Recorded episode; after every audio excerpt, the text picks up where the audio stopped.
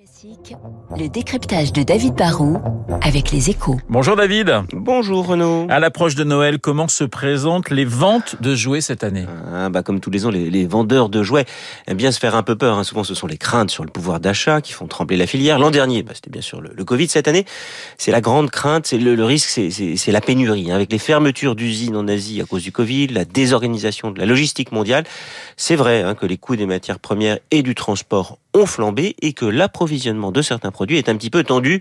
Mais bon, on peut rassurer les petits et les grands, il y aura des jouets sous le sapin cette année. D'abord parce que les distributeurs ont quand même fait des stocks de précaution et ensuite parce qu'il existe des produits de substitution très souvent. Le seul produit qui pourrait manquer un petit peu, ce sont les peluches parce que c'est souvent un article volumineux et pas vendu très cher. Donc quand le prix des containers explose comme c'est le cas actuellement, on n'a pas trop envie de les remplir de Donc jusqu'à là, le marché des jouets a plutôt bien tenu, David. Oui, bah oui, à Noël, vous le savez, Renault, c'est sacré. Hein. On peut faire des économies sur autre chose pour préserver cette fête-là. Hein. Du coup, en fait, tous les ans, le, marché du jouet reste relativement stable. Ça tourne autour de, de 3 milliards et demi d'euros. Pour l'instant, les chiffres de novembre montrent même que que cette année, on est parti pour une hausse avec environ une quinzaine de pourcents de progression par rapport à 2019. Il y a donc un, un vrai rebond potentiellement.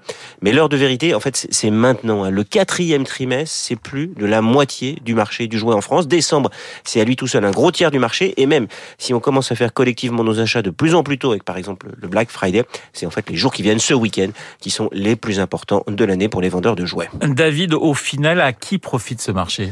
Les premiers à en profiter, ce sont les fabricants chinois, faut être honnête. Hein. Le, marché français, c'est un peu moins d'un milliard d'euros de, production locale et deux milliards et demi importés, et pour plus de la moitié, bien de Chine. Hein. Mais cette année, la nouveauté, c'est que les fabricants des Vosges comme de la vallée chinoise du jouet sont concurrents par un nouveau venu, le marché de l'occasion. Il y a quelques années, cela aurait été impensable d'offrir de la seconde main à Noël. Aujourd'hui, ça n'est plus tabou. Hein. Les plus gros sites de vente de jouets, ça reste bien sûr Amazon ou ceux des enseignes spécialisées.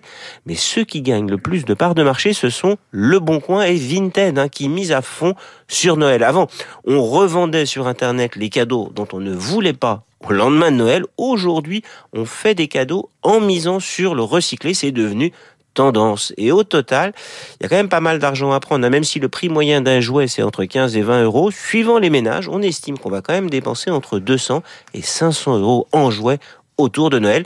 C'est normal que cela puisse intéresser tous les fournisseurs du Père Noël. Vous avez fait votre liste, David?